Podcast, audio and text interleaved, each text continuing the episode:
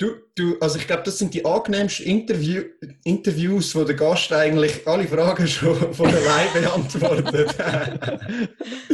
ja, außer aber, ich wäre so, also ich wär so ein schlechter Interviewpartner beim Radio, wo wir müssen ja häufig so zweieinhalb Minuten Berichte machen und dann, wenn, wenn man eine Frage stellt und dann redet einer wie ich, dann denkt man, oh nein.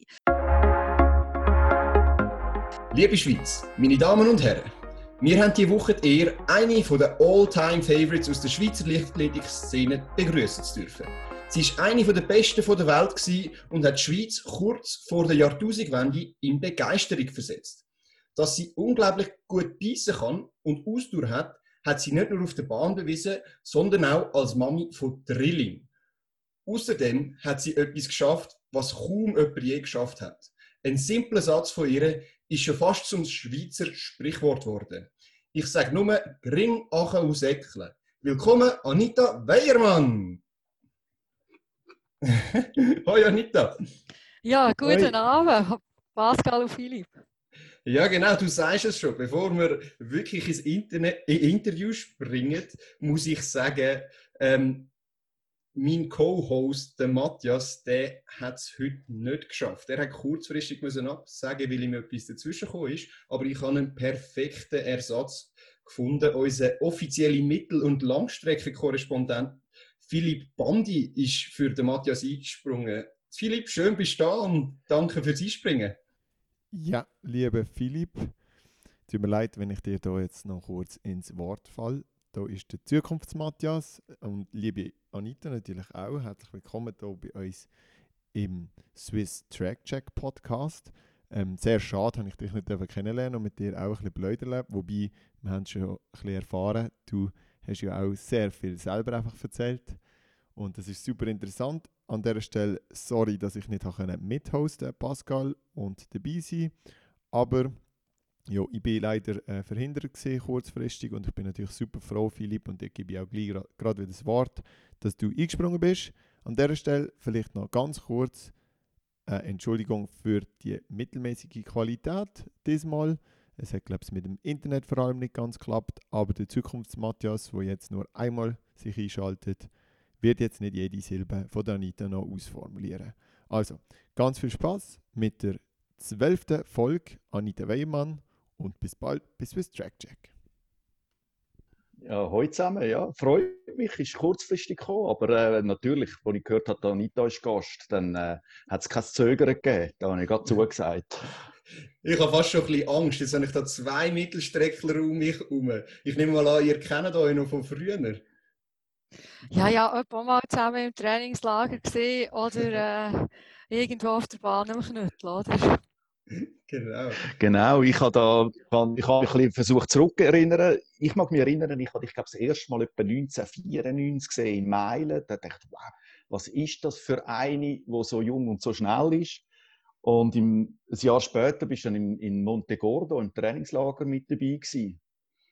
Da sind wir, glaube ich, das erste Mal auf das Montegordo und äh, ich habe mich dort extrem gewundert, wie jemand, der so jung ist, so viel kann trainieren kann. Das ist mir geblieben. Willst du dich dazu äußern, Anita? ja, also ich habe dort auch ein bisschen übertrieben. Ich war mega motiviert. Das war 1995, nachdem ich bei Junioren Weltmeister geworden Und äh, so viel trainiert wie dort habe ich dann auch nie mehr. Er muss so viele Laufkilometer gerannt. Das Resultat war ein Ermüdungsbruch. Oh. Super. Ja, ja. Das Gerät ist ja noch sein, aber da bist du noch im Wasser und auf dem Velo gewesen. Das dazu das hat mich also fast erschreckt.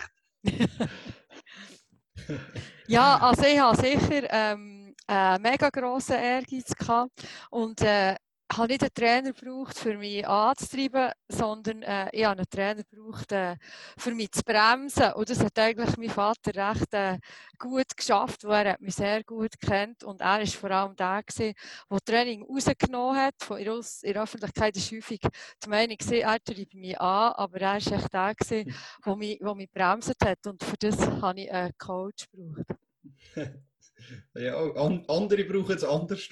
Aber wir merken, wir sind schon mitten im Interview-Podcast, wie man es sagen will, drinnen. Ähm, ja, ich glaube, wir machen gerade an dieser Stelle weiter. Vielleicht gerade kurz vorher noch, die, die unseren Podcast schon ein paar Mal gelost haben, merken, wir bringen immer wieder mal aktive Athleten rein, haben aber auch schon den Hans-Rudi Kuhns, einen erfahrenen Trainer drin gehabt. Wir wollen einfach so ein bisschen die Lichtathletik von allen Seiten zeigen und, und umso schöner ist dass du da jetzt bei unserem Podcast bist. Ähm, wir wollen aber auch die Persönlichkeiten so ein bisschen ähm, von ihrer nicht privaten Seite, aber von ihrer, sagen wir jetzt, nicht sportlichen Seite zeigen.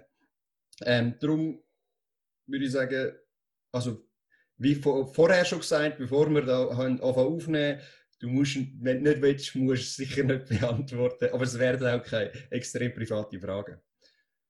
Sonst würde ich jetzt sagen, machen wir weiter mit dem, wo wir aufgehört haben. Philipp?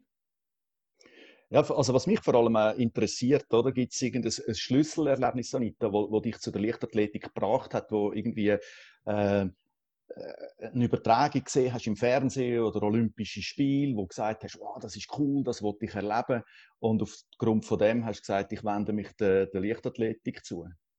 Ja, bei mir war es eigentlich vielleicht schon ein, ein Zufall gewesen, dass ich zur Leichtathletik äh, gekommen. Ich bin in einer skiverrückten Familie aufgewachsen.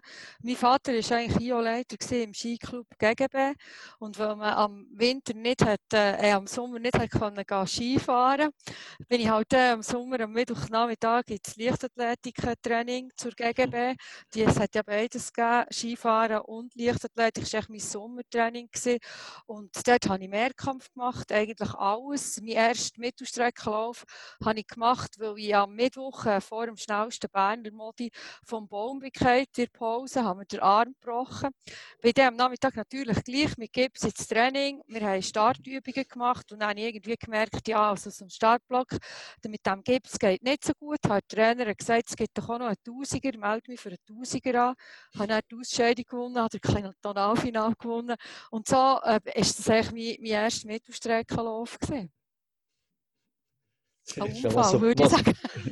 was, was, was so Stürze von Bäumen können bewirken oder? Das, das ist wirklich noch eine, coole Geschichte. Und dann, ähm, in welchem Alter war denn das, gewesen, äh, wo, wo du angefangen hast mit Leichtathletik?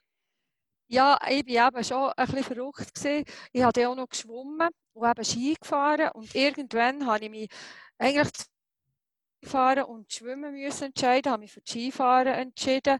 Und beim Skifahren war es halt so, gewesen, da ist die Leichtathletik nebendran noch recht gut gegangen, weil im Skifahren hat es ja nur im Winter Wettkämpfe gegeben, in Leichtathletik vor allem am Sommer. Das war schon noch eine Geschichte, als ich das erste Mal Grossschweizer Meisterin geworden Das war eigentlich auch noch gesehen, weil ein Skirennen ist abgesagt war, also schon in der Nachwuchskategorie, weil es keinen Schnee hatte. Bin ich dann halt mit den Leichtathleten die Grossschweizer Meisterschaft und habe gewonnen. Und äh, in der Saison 93, 94 bin ich noch den ganzen Winter internationale Skirennen, also so Fissrennen gefahren. Und bin dann äh, am Sommer als noch nicht Juniorin, Junioren-Weltmeister geworden. Sicher auch eine spezielle Geschichte. Und dieser Junioren-WM-Titel war, glaube ich, wirklich so der Entscheid gewesen. Jetzt braucht sie einen richtigen Trainer, jetzt braucht sie ein richtiges Leichtathletiktraining. Und für mich auch so der Entscheid, Sportart Nummer eins ist jetzt Leichtathletik. Aber Ende Saison, in Trainingspause, bin ich dann gleich wieder mit dem Skikader auf den Gletscher. Also nicht ganz können lassen, Skifahren. Also heißt das, du hast bis, bis du eigentlich Weltmeisterin geworden bist, gar nicht so wirklich richtig Leichtathletik trainiert? Muss man das so verstehen? Ja, also nicht richtig Leichtathletik trainiert. Wir haben ja mega cool Langstreckengruppe in GGB. Im Sommer bin ich jetzt Leichtathletiktraining und am Winter, ja, da bin ich halt häufig, äh, sind wir schon irgendeinem Freitagabend, immer her, Samstag, Sonntag Rennen gehabt, wo die Skitrainer nicht so Freude hatten, dass sie meistens am Abend säckeln, oder? Also ja, ich habe eigentlich schon beides gemacht und die Leichtathletiktrainer haben natürlich nicht Freude gehabt, dass ich die ganze Zeit auf der Ski bin gestanden aber äh, es braucht sicher auch grosse Portion äh, Talent, wenn man einmal äh, die Zeiten erreichen will, die ich erreicht habe. Und äh, darum äh, bin ich dort wahrscheinlich mit weniger spezifischem Training als andere, als junge Athletin schon gut gewesen. Und habe dann wirklich auch noch grosse Schritte vorwärts können machen, weil meine Leistungssprünge gerade in diesem Alter, die sind von Saison zu Saison riesig gewesen und das ist sicher eben auch der Grund,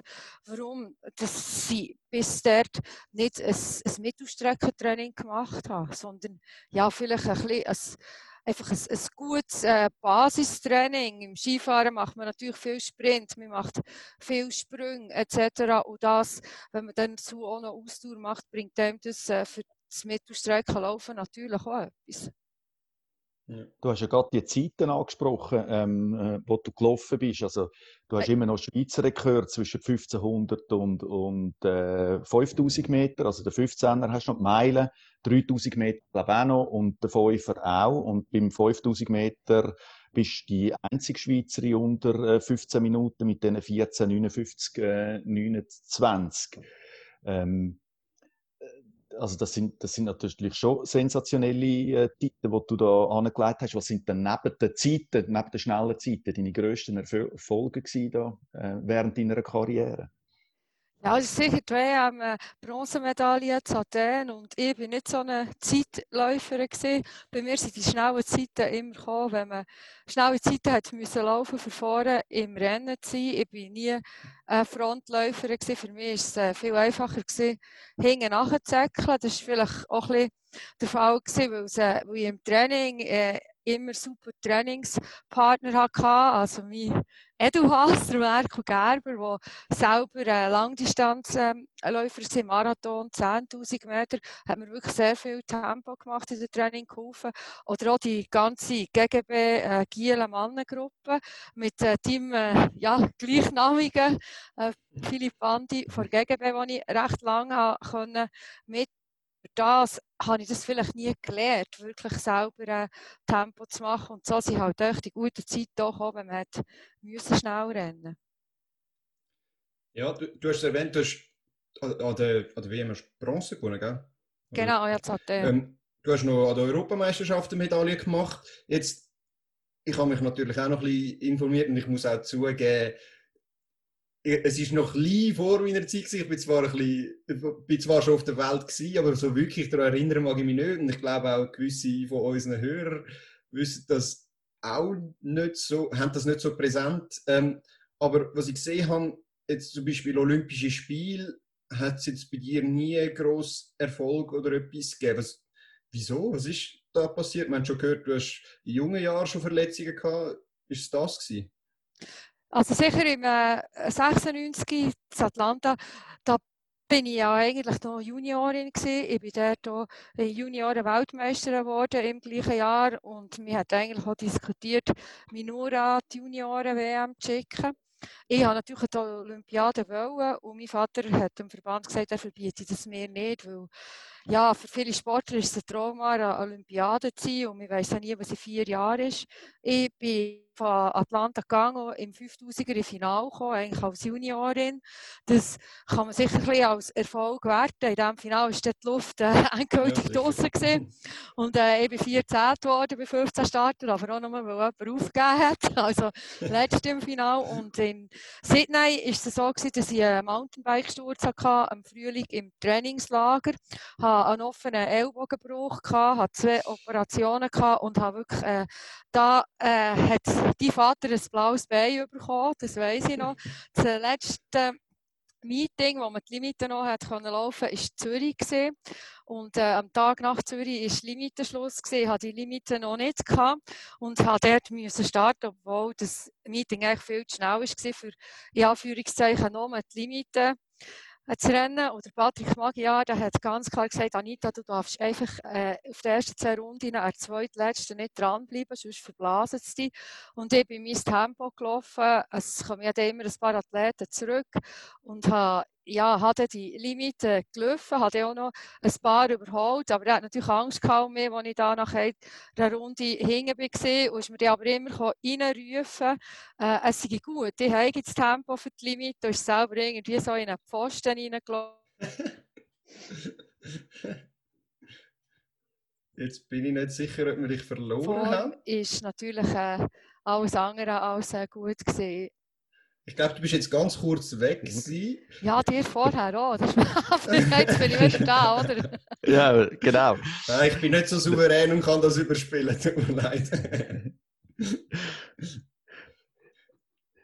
Ähm, eine Frage noch einfach, oder äh, ich, ich will noch mal zurückkommen zu dem, äh, zu dem 97er-Rennen in, in, in äh, Athen ist das gewesen, an der Weltmeisterschaft. Ich habe das am Fernsehen geschaut, habe natürlich mitgefiebert, ähm, habe einerseits während dem Rennen Nerven gebraucht und andererseits, für die, die es nicht wissen, äh, du hast dort so einen, äh, ja, deine Schwimmvergangenheit nochmal in die Waagschale gerührt und hast dich dort zwischen zwei durchgeschlängelt. Und ich glaube, ich habe fast mehr Nerven gebraucht, bis das offizielle Resultat ähm, gekommen ist, dass, äh, ähm, dass die Medaille sicher ist.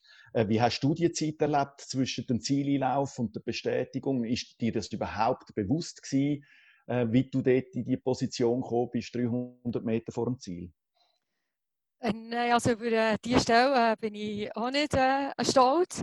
Das ist äh, ja so etwa 280 Meter vor dem Ziel gewesen. Auf der, auf der Gegengerade bin ich eingeklemmt gewesen. und im Ziel ist mir das völlig äh, nicht bewusst gewesen, bis eben der Patrick, der Patrick Magyar, eben übrigens der Vater von Pascal, ist mein Manager gewesen, und hat mir das im Ziel äh, dann auch eben gesagt, dass ein paar Athleten ziemlich verrückt sind über mich, vor allem Sonja O'Sullivan.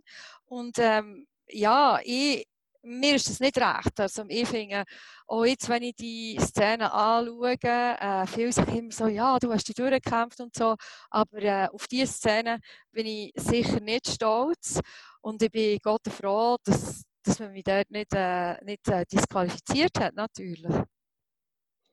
Da, eben, hast, du, hast, du die, hast du die Situation dann nachher in einer Slow Motion noch gesehen oder, oder erst nachdem das Verdikt klar war, du hast die Bronzemedaille auf sich? Äh, nein, also ich selber, ich habe das äh, nicht gesehen im Zielbereich. Also ich war einfach der in diesem Zielbereich und habe das, ja, mir ist das irgendwie während dem Rennen auch nicht so, so bewusst gewesen, schon gar nicht, als ich ins Ziel bekam. Also im Ziel bin ich ja zuerst mal ein paar Minuten äh, am Boden gelegen, bevor ich äh, sie erst äh, richtig gecheckt habe, dass ich jetzt dritt bin geworden. Weil es ist ja zwischen zweit und viert recht knapp gewesen.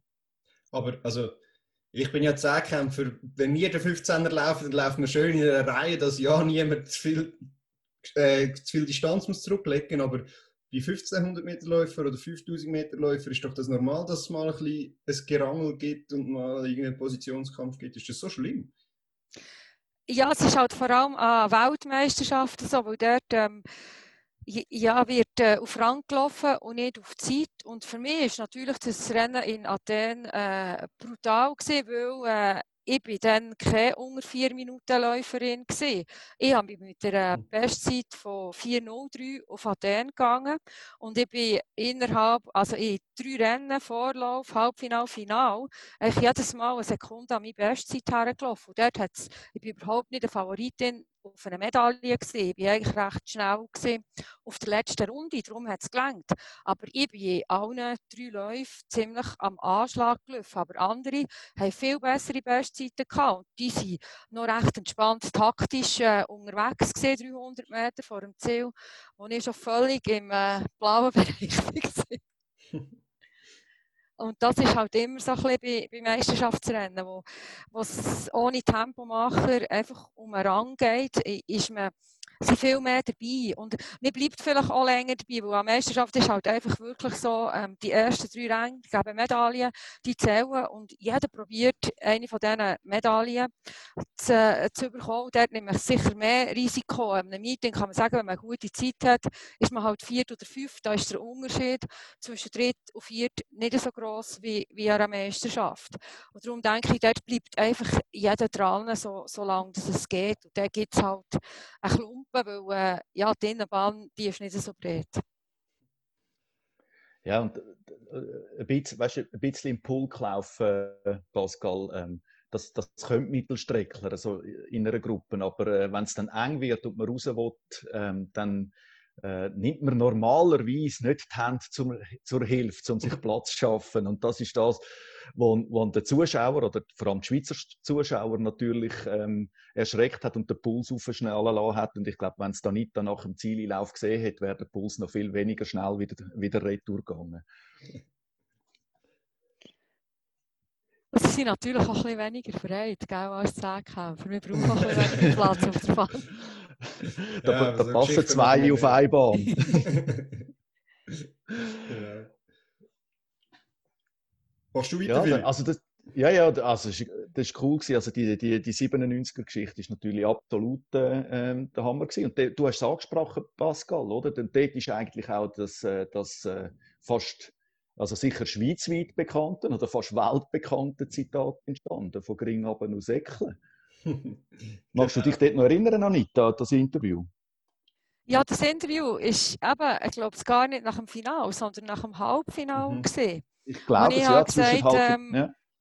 Äh, ja, da, da denke ich mir eigentlich nur noch äh, gering ab und. Und das ist eben auch so. Für mich ist ja der Einzug im Final schon eigentlich ein, ein Erfolg gesehen, dass ich eine Favoritin auf einer Medaille bin. Von dem hat man eigentlich nie geredet. Und andere Meisterschaften, ein Jahr später, bin ich nicht Favoritin äh, für eine Medaille gesehen. Und es ist eigentlich, merkt man, dass es sich ganz einfach, also es ist fast einfacher, eine zu gewinnen oder mir hat weniger Druck. Äh, von außen selber äh, bin ich schon auf äh, die Startlinie und habe genau gewusst, ähm, was ich will. Ja, aber das, das Zitat, du wirst wahrscheinlich immer wieder mal darauf angesprochen. Nervt das mittlerweile?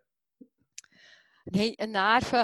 Also, ich bin auch ein bisschen stolz, dass man etwas, was ich vor äh, ja, 23 Jahren ist jetzt, glaube ich, oder? ist ja letztes Jahr mal irgendwie erwähnt worden. Äh, immer noch auf das angesprochen wird oder dass man das immer noch braucht. Und es ist häufig auch so, dass wenn man die Leute sehen, erkennen sie irgendwie den Kopf und so und dann sagen sie, ja, ihr seid doch gering ab und säckle, der Name fällt mir nicht ein. Also sehr oft kommt das den Leuten sogar in Sinn, äh, bevor sie ja, dass mein Name in Sinn kommt. Aber das ist okay.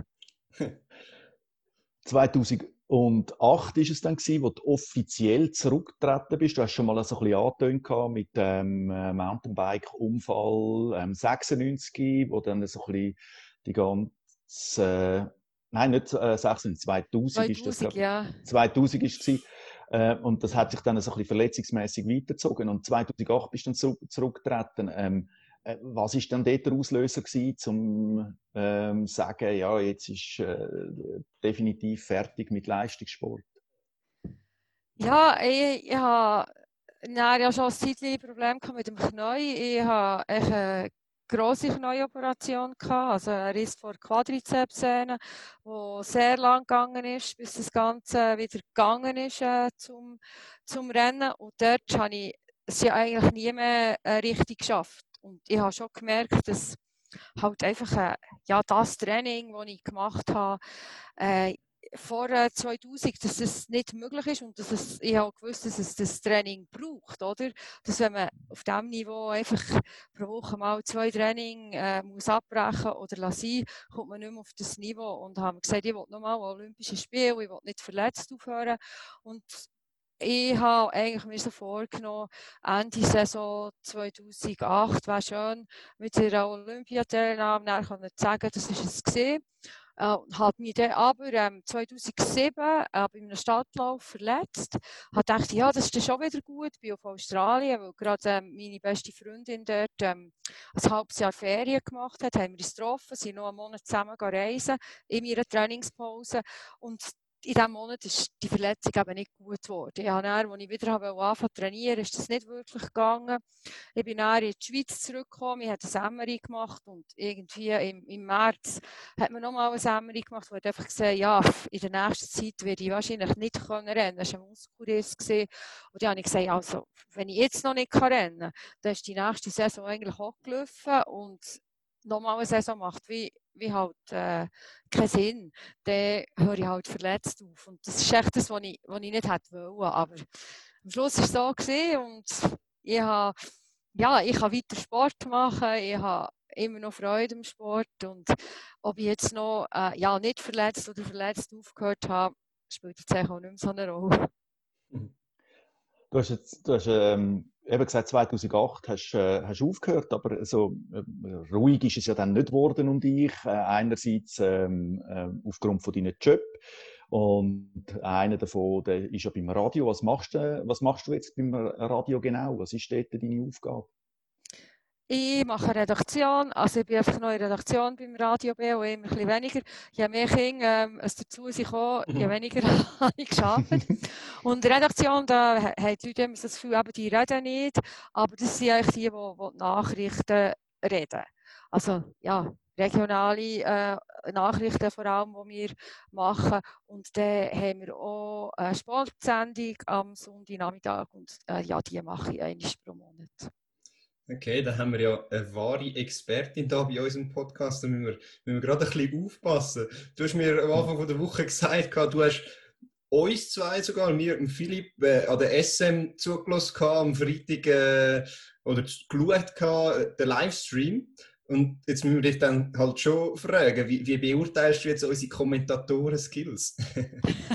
Gut, also ich wirklich, ich, ich höre euch immer sehr, wenn ich jetzt ein, ein, ein Kompliment darf machen also die Pascal habe ich noch nicht so manchmal gehört, muss ich jetzt ehrlich sagen. Das war auch das erste Mal. Gewesen. Aber ähm, äh, der Philipp, da habe ich schon sehr manchmal gehört und ähm, ja, also von, von meinem Mann und von mir hast du das Kompliment, also wir sagen häufig auch, als der Kommentator äh, besser ist, als was im SRF übertragen wird. Aber wir sind dort wahrscheinlich auch ein bisschen mit einer Mittel-Langstreckenfrauen unterwegs. Und ähm, ja, du Philipp hast natürlich äh, die Erfahrung im Mittel-Langstreckenbereich in diesen Disziplinen vor allem uns interessieren, wenn wir äh, zuschauen. Sorry Pascal, aber äh, und darum äh, finden wir euren Kommentar ähm, äh, super. Und es ist eigentlich ja, eben habe ich müssen die SM am Fernsehen schauen. Normalerweise äh, sind wir ja häufig die ganze Familie vor Ort gesehen, wenn nicht in, in nicht Corona-Zeiten. Und auch äh, mit den Kindern sind wir jetzt äh, schon ein paar Jahre immer auf Lausanne das Meeting schauen. Wir sind auch schon die ganze Familie in Zürich gewesen. Also wir verfolgen äh, Leichtathletik noch, noch, noch ganz äh, nach. Und auch jetzt wegen diesem Interview habe ich mal schon gesagt, was denn noch das Interview machen, dann wollen wir doch Doha schauen, oder wenn nicht Doha, aber es ist ja erst ist morgen. Und, ähm, es wird auf SRF nicht übertragen, aber wir haben jetzt auch irgendwie BBC gefunden, wo man es dann schauen kann. Also Leichtathletik äh, interessiert mich nach wie vor und natürlich auch nicht nur der Mittel- und Langstreckenlauf. Auch ich habe, also Hürdenlauf habe ich zum Beispiel auch sehr lang gemacht. Und einfach so wie Regionalmeisterschaften als Mädchen. Ich sogar mal ein Talent gehabt. Das sind ja die vier Regionen früher noch gegeneinander. Über 1000 Meter und ähm, 80 Meter Hürde gestartet. Und bei diesen regionalen Meisterschaften so war ein häufiges Problem, gewesen, dass der Hürdenfinal so 10 Minuten nach dem 1000er Einlauf war. Und dann habe ich auch schauen, ob ich noch über die Dinge rüberkommen. Aber diese Disziplin habe ich, habe ich sehr geliebt und mein grosses Vorbild in der Leichtathletik war Anita Protti. Ich wollte ursprünglich 400 Meter Hürdenläuferin werden, aber ich bin, jetzt, äh, ja, ich bin erst langsam für die 400. Darum musste ich ein bisschen weiter. Müssen. Der Stiepel wäre ja auch etwas gewesen. Ja, Stiebel, das ist ja so, ich bin die, die, die den Schweizer Rekord zuerst hatte. Also ich die erste Schweizerin, die das wahrscheinlich gemacht hat. Es war schon nicht so schwierig, das zu machen. Aber es ist, ein Stiebel für Frauen ist eigentlich dann gekommen, wo meine äh, beste Zeit schon längstens auf dem absteigenden Ast war und ich bin ein einziger Stiebel gelaufen, äh, ja, äh, damals. Und natürlich, wenn man schon so ein bisschen immer äh, verletzt ist und das Problem hat, ist es dann auch nicht gerade die schonendste Disziplin. Aber sonst wäre von der Distanz her, 5000 war eher ein bisschen lang gewesen, aber 3000 wäre für mich eigentlich eine ideale Disziplin gewesen. Und äh, ich habe auch im Grossen immer gerne gehabt, was es Gemurks wäre. Also, wenn es das dann schon gegeben hätte, äh, für mich wäre das sicher nicht eine Disziplin gewesen, wo ich abgeneigt wäre. Gewesen. Das wäre spannend gewesen, ja. Ja, dann ähm, hätte, äh, hätten wir schon früher so schnelle Zeiten gesehen, wie, wie Fabienne Schlumpf jetzt an mich angelegt oder angelegt hat im, im Stiefel. Sie ist jetzt ja, nicht nur im Stiefel, der... weil wir vorher von meinem Schweizer Rekord geredet haben. Ja, ja, der ist lang, Der ist aber langsam in Gefahr. Wobei, ich denke jetzt, äh, es hat wirklich alles passt dort, super in Form und super Bedingungen. Und jetzt mal schauen, ob das äh, mit dem ganzen Marathontraining, das sie jetzt macht, ob das dann auch immer noch ein Thema ist. Aber es ist eh mega cool im Moment, wie, wie viele Schweizer Leichtathleten wirklich äh, ja, extrem gute Leistungen bringen. Also jetzt auch in Bellinzona zwei Schweizerinnen, äh, 1,58 über 800 Meter. Ich glaube, ja, das hat es auch gar noch nie gegeben, er muss im gleichen Rennen, oder? Ja, das ja. hat es nicht, nicht gegeben bis jetzt, das ist ja so, ja. Und du sprichst mir natürlich extrem aus dem Herz, Anita. Äh, das war ein absolut magischer Abend gewesen. und äh, äh, ja, wenn ich deinen Enthusiasmus höre und deine Radiovergangenheit und so, also ähm, wieso, bist du, wieso bist du eigentlich nicht im SRF dran am Kommentieren von so äh, Leichtathletik-Events? Das wäre äh, das wär natürlich auch eine super Geschichte, wenn, du, wenn du dort äh, könntest dabei sein Bist gar ja, nie angefragt worden. Da müsst ihr nicht mehr fragen, da müsst ihr sehr ja, Das ist sicher halt auch. Ja, jetzt ist auch wieder die Zeit, wo ich halt auch wieder ähm, mehr Zeit haben, auch wieder äh, ein bisschen mehr arbeiten, aber das auch äh, eben in Leichtathletik, jetzt habe ich, bin ich drei Tage in St. Gallen gesehen, für Swiss Athletic äh, ESA-Running-Kurs gemacht, äh, in zwei Wochen gehe ich auf Tenero für einen I- S-Kurs, jetzt wo meine Kinder ein bisschen älter werden, ja, habe ich auch wieder ein bisschen mehr Zeit für das und im Turnverein äh, Käsitz äh, habe ich, ja, da komme ich jetzt halt auch mit den Kindern so ein bisschen ins Leichtathletikalter. Ich habe dort wieder angefangen, als Kinderturner zu leiten. Dann habe ich Leichtathletik geleitet und jetzt, seit diesem Jahr, habe ich eine Gruppe, die ein bisschen mehr Leichtathletik macht, wo wir wirklich auch so an die Swiss Athletics Wettkämpfe gehen, Mil Grüer, Swiss Athletics Sprint, UBS Kids Cup. Also bin ich auch auf dem, im Nachwuchsbereich wieder auf dem Leichtathletikplatz anzutreffen. Und ja, ich, ich bin ja nie, ich habe schon dann gesagt, dass ich, ich höre ja nicht auf mit, einfach mit äh, Hochleistungssport, aber äh, der Sport wird immer, äh, ja, möglichst ein Teil von meinem, von meinem Leben sein. Jetzt ist er halt mehr, wenn ich im Stadion bin, neben der Bahn, aber die Leichtathletik-Anlage, das ist, ist mein Hobby früher, also es ist eigentlich schlussendlich mein Job geworden, aber darum hat es mir auch so weh aufzuhören. Also Leichtathletik kann ich immer als ist mein Hobby gesehen, das ich zum Beruf habe gemacht und ich habe mich immer als Privileg gesehen. Meine Kollegen, die haben nebendran also irgendwie anders müssen das Geld verdienen und ich habe mit meinem Sport können das Geld verdienen und eigentlich haben wir als Jung eigentlich genau die gleichen Ziele gehabt, genau, ja, auch die anderen haben ja mega hart trainiert und ich habe einfach das Glück gehabt, dass es recht lang, recht gut ist aufgegangen. Sehr cool. Äh, du, du, also ich glaube, das sind die angenehmsten Interview, Interviews, wo der Gast eigentlich alle Fragen schon von allein beantwortet. ja, schon... aber ich wäre so, also ich wär so ein schlechter Interviewpartner im Radio, wo wir müssen ja häufig so zweieinhalb Minuten Berichte machen und dann, wenn, wenn man eine Frage stellt und dann redet einer wie ich, dann denkt man, oh nein, wie muss ich das, wie kann ich das jetzt zurechtschneiden? Also jetzt vielleicht für euch so lange Zeit haben und so, mag ja das okay sein, genau. aber das ist also nicht immer gäbig. das ist der Vorteil an einem Podcast. Aber wir haben sowieso schon immer Probleme mit Überziehen von der Zeit, aber ich hoffe, dass jetzt heute artet es nicht aus. Aber du hast, du hast jetzt schon ein paar Mal erwähnt, die, deine Familie ist ist mega wichtig und du hast eine mega große Familie. Also du, ich habe es am Anfang schon gesagt, du hast, du hast den Rilling geboren. Ähm, wenn ich sage, das ist, das ist sicher nur streng. Wie viel strenger ist es denn effektiv als streng?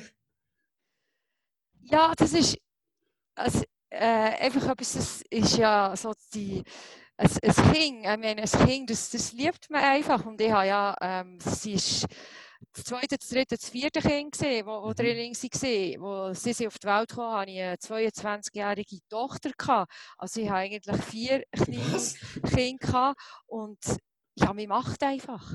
Und ich glaube, gerade der ist mir wahrscheinlich der Leistungssport auch entgegengekommen, weil äh, bei mir, ich habe also ich bin ja wirklich durch und durch äh, Leistungssportlerin gewesen. Ich habe sieben Tage in der Woche für den, für den Sport gelebt. Bei mir war nicht einfach Wochenende ähm, frei gewesen und das war halt dann auch so. Gewesen. Man, man hat einfach gemacht.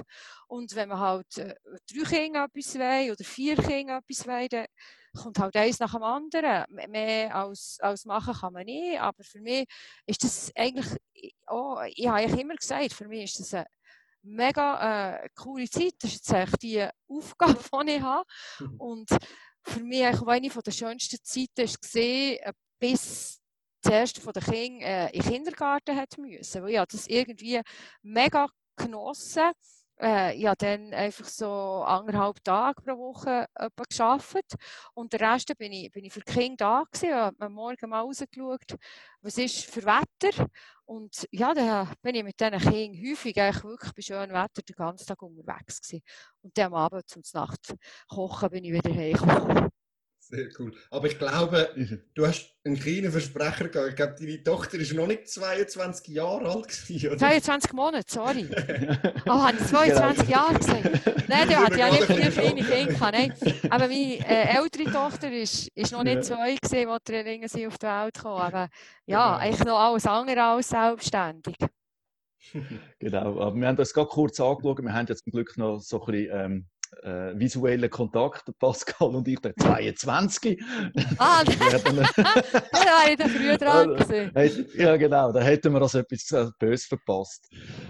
Jetzt, äh, du, du sagst ja gerade mit, der, mit den Familien, ihr, habt da viel gemacht, auch sportlich unterwegs. Und wie, wie, wie gehst du und die Mann damit um, ähm, was jetzt Kind sportlich machen wollen? Lönt ihr sie selber ein bisschen äh, entscheiden, was sie probieren Oder ist das logistisch bei Vieren unmöglich? Äh, muss man das ein bisschen zentral regeln, dass man alle miteinander ins Training bringen und alle miteinander wiederholen? Ja, also sie sind ja im Moment auch noch äh, äh recht, äh, recht jung und äh, wir machen in der Familie ja eigentlich extrem viel. Also ja, von ja, von Langläufeln, Skifahren, Rollschuhen, Kajaken, Schwimmen, äh, ja, eben vom, vom Sprungbrett springen etc. Wir machen sehr viel Sport mit den Kindern und im Sportclub ist dann halt schon ein bisschen so, äh, bietet sich das an. Wir denken dann auch immer schon, schon ein bisschen weiter, oder? Es bringt ja nichts, wenn man jetzt wenn man vier Kinder hat und man steckt eins jetzt irgendwie in, in ein, äh, wie soll man sagen, in ein, in ein Training, das dann äh, mega aufwendig wird. Man kann ja nicht vier Kinder jeden Tag an einem anderen Ort äh, herfahren. Und ja, sicher im Moment haben wir das Glück, äh, dass wir äh, im Moment noch alle auch im Turnverein sind und Freude haben, äh, Leichtathletik zu machen. Aber es gibt zum Beispiel gleichzeitig wie Leichtathletik gibt es noch Mädchenligen und gibt es noch Unihockey-Training etc. Also wenn sie lieber dorthin wetten, können sie auch, auch dorthin. Und uns ist es überhaupt nicht, also mir ist es überhaupt nicht das Ziel, dass eines von meinen Kindern Leistungssport macht. Ich, ich, muss sagen, ich bin froh, wenn sie Freude an Bewegung haben, wenn sie gerne draußen sind, wenn sie, äh, ja, wenn sie, wenn sie sich bewegen und wenn sie irgendwie ein, ein, ja, etwas im Leben haben, was sie fasziniert. Aber ob das der Sport oder etwas anderes ist, ja, es ist schon, wenn ich aufgewachsen bin, zuerst kommt die Schule. Also bei mir ist es so, einfach eigentlich daheim so gesehen. Zuerst ist die Schule gekommen und ich denke, darum bin ich auch in der Schule gut gewesen, weil es hat immer geheißen, wenn du Aufgaben gemacht hast, wenn die Noten in der Schule stimmen, darfst du trainieren, dann darfst du Sport machen. Und darum sind meine Aufgaben natürlich immer recht schnell gemacht gewesen. Ja, das ist also ja. noch ein gutes Konzept. Da können Sie der eine oder andere noch Scheiben abschneiden davon. Ähm, Skifahren ist das eigentlich auch so ein Thema. Ähm, du, eben, du hast eine Skivergangenheit, oder besser gesagt, die, eure ganze Familie hat eigentlich so eine Skivergangenheit. Ähm, ist das etwas, wo, wo, du, wo du auch würdest unterstützen Weil das wäre natürlich dann, äh, wie du ja selber gelernt hast oder selber gesehen hast, äh, eine aufwendige Geschichte. Und das wahrscheinlich zum jetzigen Zeitpunkt sogar noch aufwendiger als dazu mal. Ja, aber da, also es gibt ja Sportarten, wo man schon mega früh muss anfangen. Skifahren ist jetzt so eine, wo wahrscheinlich schon nahezu eher spät werde. Und in der Stadt Bern ist es halt auch nicht mehr so, wie, wie es früher war. Also fang mal, mein Vater ist ja vor allem er, er der sehr, sehr viel gemacht äh, für, äh, für die Skifahren von meinem Bruder und für mich. Er war schon IO-Leiter, aber wir hatten auch eine ganze Gruppe, gehabt, es natürlich gefackt hat, also der GGB. Wir sind immer ein ganzes Bössli von Bern in Schwarzsee gefahren am Mittwochnachmittag und in Stadt Bern gibt es schlicht und einfach im Moment gar keinen kein Club, der das überhaupt in, in diesem äh, Ausmaß äh, würde, würde machen und dort habe ich schon immer auch ein das Gefühl, also egal was für Kinder, ähm, ist es besser, wenn sie, wenn sie etwas auch noch mit, mit Kollegen können machen können, als wenn, wenn sie etwas einfach äh, einzig und allein äh, mit, mit den Eltern zusammen machen. Ja, ja sicher. Aber es gibt ja sehr, und es muss irgendwie halt auch, der, ähm, es muss von den, von den Kindern auskommen, nicht, dass wir als Eltern jetzt irgendwie etwas sie irgendwo äh, würden rein tun oder, äh, ja, oder irgendwie etwas.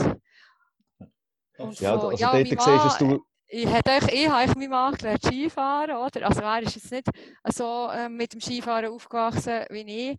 Und jetzt sind wir halt eher, wir sind schon eher mehr auf der Langlaufski unterwegs als auf der Alpinski.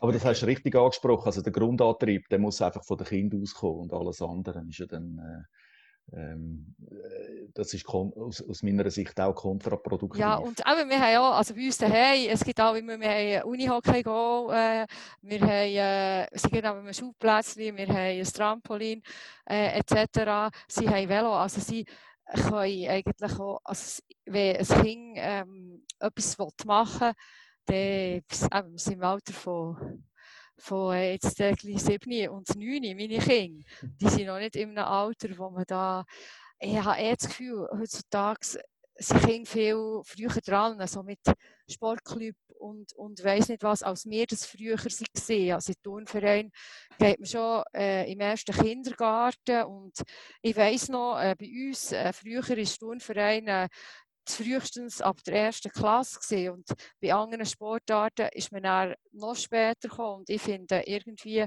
Turnvereine, so ein breites Angebot für Kinder immer noch etwas mega cooles. Oder eben auch Leichtathletik ist für mich so ein bisschen, es hat ja mega viele Sportarten wie, wie drin. Oder? Der, mhm. der ausdauertalentiert ist oder gerne äh, Ausdauer macht, der kann dann äh, säckeln, also länger säckeln. Und dann gibt es Hürdensprint, es gibt Stabhochsprung, wo ja schon fast ins Turnen hineingeht. Es gibt eher äh, Sportarten, also wie äh, Kugelstoßen oder äh, Werfen, wo eher in Kraftsport hineingeht. Wenn wir in Leichtathletik sind, haben wir eigentlich fast für jeden, der äh, Sport machen, eine Disziplin. Ja, sicher.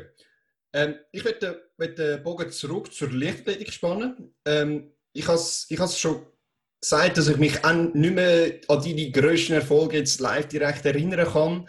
Aber eine der ersten Erinnerungen, die ich an dich hatte, ist äh, ein Jugendtrainiert mit Weltklasse, wo, wo du da angekündigt worden bist und alle Kinder haben gejubelt und je, yeah, es haben zwar nicht alle gecheckt, wieso, aber so wie sie das heute auch noch machen, zum Beispiel bei dem Mushinga, wow, es ist ein großer Star, man jubelt, ist super cool.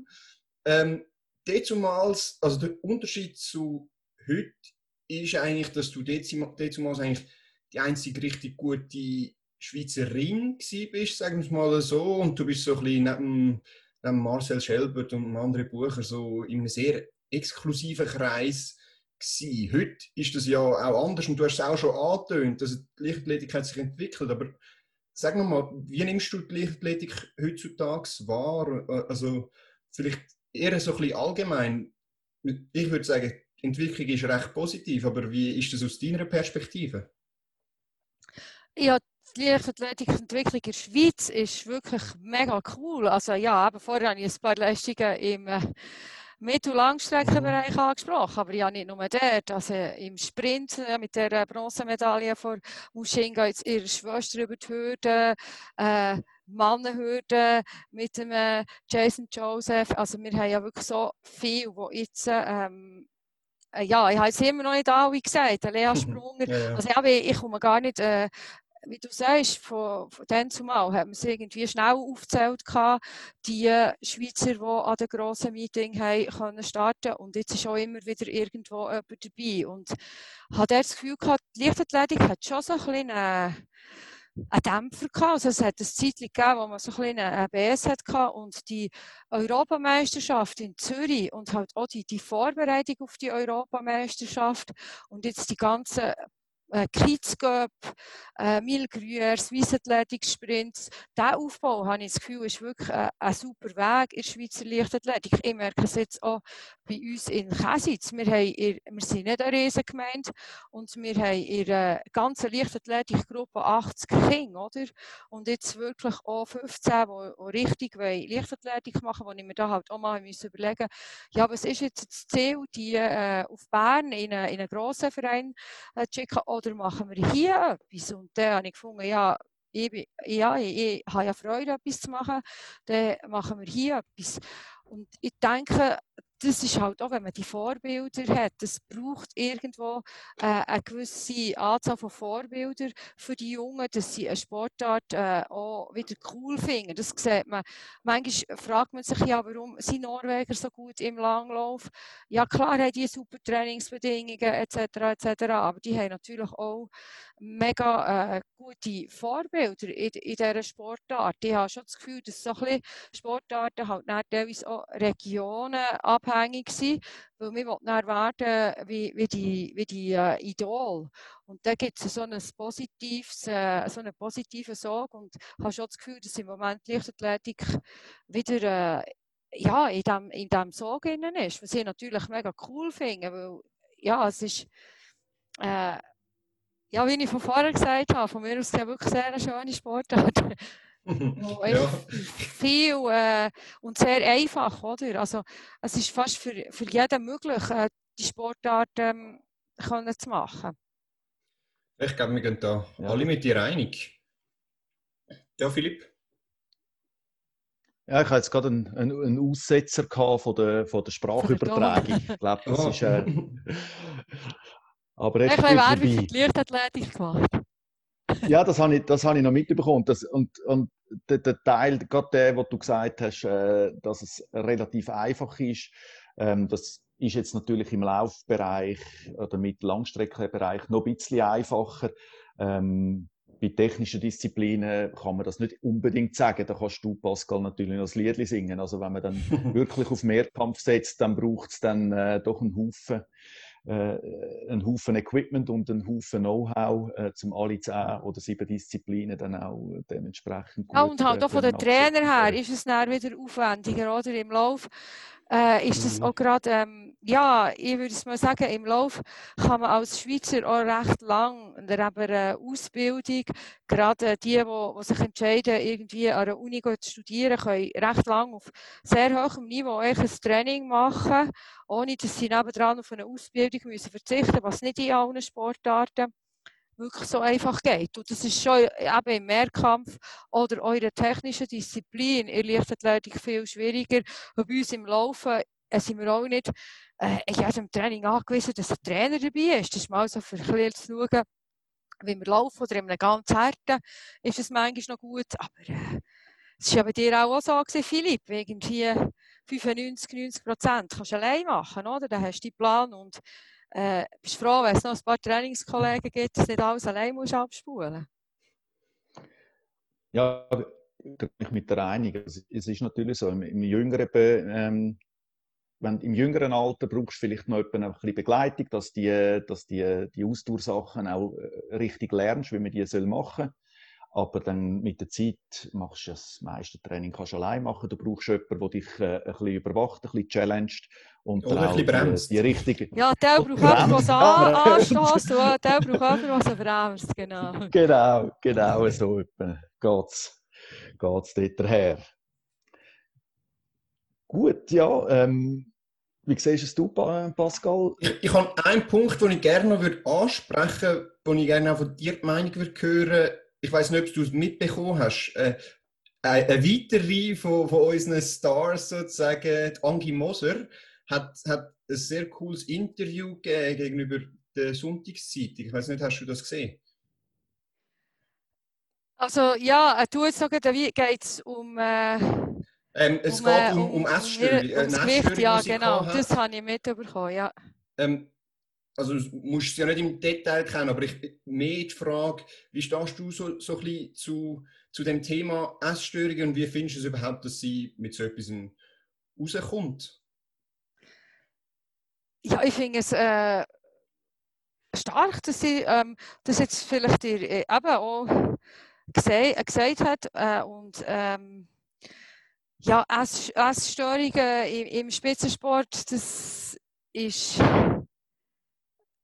ja, das ist ja nichts, wo, wo ähm, mega neu, neu ist, oder? Auch bei Läufern ist das natürlich ähm, ver verbreitet. Und ja, eben, was, wo, wo fängt eine Essstörung an, ist dann auch immer, ähm, ist dann auch immer die Frage. Also, auch ich habe natürlich müssen schauen, dass sie nicht ähm, schwer werden, oder?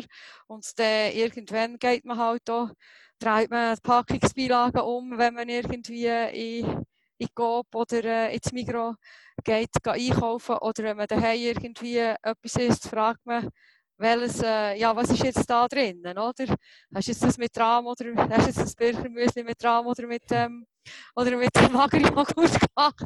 Oder so in, in dieser Art. Und es ist halt ähm, im Sport ein, ein Thema, wenn du äh, ein paar Kilo zu viel äh, rundum musst tragen oder halt über eine, über eine Latte über, dann ist es halt nicht einfach. Und wenn, wenn es dann äh, zum, zum Druck wird, äh, kann das äh, zum, einem, zum einem Problem werden. Da, ja, finde ich auch vielleicht für sie jetzt äh, auch äh, einfacher, nachdem das, dass sie ihr äh, Problem mit der Öffentlichkeit teilt hat, dann mit dem umzugehen. Mhm. Sicher, also wir haben es in dem Podcast auch schon thematisiert. Äh, also wir finden es auch super. Also es ist, ist wirklich eigentlich, ich glaube, wenn es ihr hilft und wenn es vor allem auch anderen hilft, ist es wirklich ein, ein cooler Schritt, was sie da gemacht hat. Ja, und ich denke einfach, aber jetzt als, aber ihr ganz speziell Fall, kenne ich jetzt zu wenig, dass ich jetzt äh, da äh, viel kann dazu sagen kann. Ja, ja, absolut. Nein, das ist, das ist gar nicht die Idee dahinter. Es ist mehr, mehr allgemein die Frage, wie du zu, zu dem ganzen Thema stehst.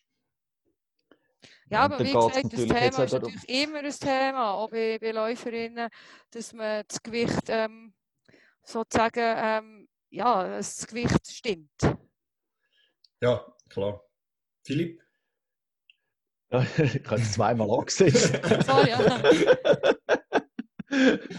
Nein, ich, ich finde ich find vor allem jetzt auch ähm, den Schritt äh, sensationell, ähm, dass nicht nur jetzt von der Athletenseite, sondern dass man das auch äh, so enttabuisiert, dass man über so etwas kann reden und, und äh, vielleicht auch als Trainer, je nachdem man mal eine Situation entdeckt, wo, wo man denkt, ist, jetzt das noch, ist das jetzt noch im gesunden Rahmen oder nicht? Dass man sich dann auch getraut, vielleicht äh, mit dem Athlet zusammen oder mit den Eltern und dem Athlet zusammen darüber zu reden. Also ähm, ich hoffe, ich hoffe, das hat jetzt etwas bewirkt. In allen, auf alle Seiten. Ja, es ist halt einfach so wie ein Puzzlestein, wo, wo wie äh, zum wieder Ernährung, also die Ernährung ist Wiederholung und das Training und, und alles, was was darauf hineinwirkt. Ein Athlet ist, muss man als Ganzes sehen, das ist nicht nur das Training, das am Schluss äh, für eine gute Leistung verantwortlich ist. Und wenn eines von diesen Puzzlesteinen nicht passt, dann kann man auch nicht eine Top-Leistung erbringen. Absolut. Ähm, ja, ich glaube, wir sind so langsam am Ende mit unseren Fragen. Ähm, ich weiß nicht, Anita, hast du noch vielleicht zum Schluss noch irgendetwas sagen? Hast du ein bisschen Werbung machen oder, oder hast du uns etwas sagen? Nachricht an die Leichtathletikwelt? Irgendetwas? Ja, nein, ich möchte euch danken, dass ihr euch so äh, für die Leichtathletik einsetzt, dass man auch äh, eben möglichst viele Leichtathletik-Events ähm, darf äh, schauen und äh, ja, das ist auch für uns Ehemalige natürlich cool, dass man da möglichst äh, viel äh, mitbekommt was, was noch läuft, ja. Und ich denke, es ist schon motivierend für die Leichtathleten, die am Laufen sind. Und nur so, wenn man das irgendwie gegenseitig die Sportarten ein bisschen pushen kann, hat sie auch einen hohen Stellenwert in der Schweiz. Und ja, das finde ich als äh, ehemalige Leichtathletik und auch als Leichtathletik-Fan natürlich cool. Sehr cool. Das ist schön. Und jetzt wissen wir auch, wer uns zugeschaut hat in Basel. Genau. Und du bist die Einzige. nein, nein. Na, ich Aber, glaube, es hat noch andere gehabt. Absolut, absolut. ja, ja. viel gutes Feedback bekommen. Aber ja, dann bleibt uns nur noch auch dir Danke zu sagen, dass du dir da die Zeit genommen hast. Es war extrem spannend. Gewesen. Ich habe viel dazugelernt, habe ich auch das Gefühl. Und ich hoffe, das haben auch ein paar von unseren Hörern. Ähm, ja, dann wünsche ich euch noch einen wunderschönen Abend. Sage danke und bis zum nächsten Mal bei Swiss Track Check.